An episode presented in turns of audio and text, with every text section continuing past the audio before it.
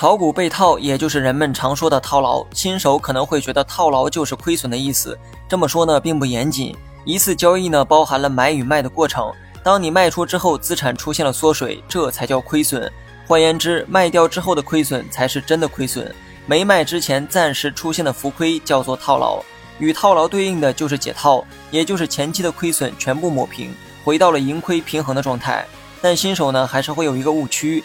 很多人觉得股价再次涨回到最初的买入价才能解套，其实不然，解套是根据持有的股票市值而定，而不是股价。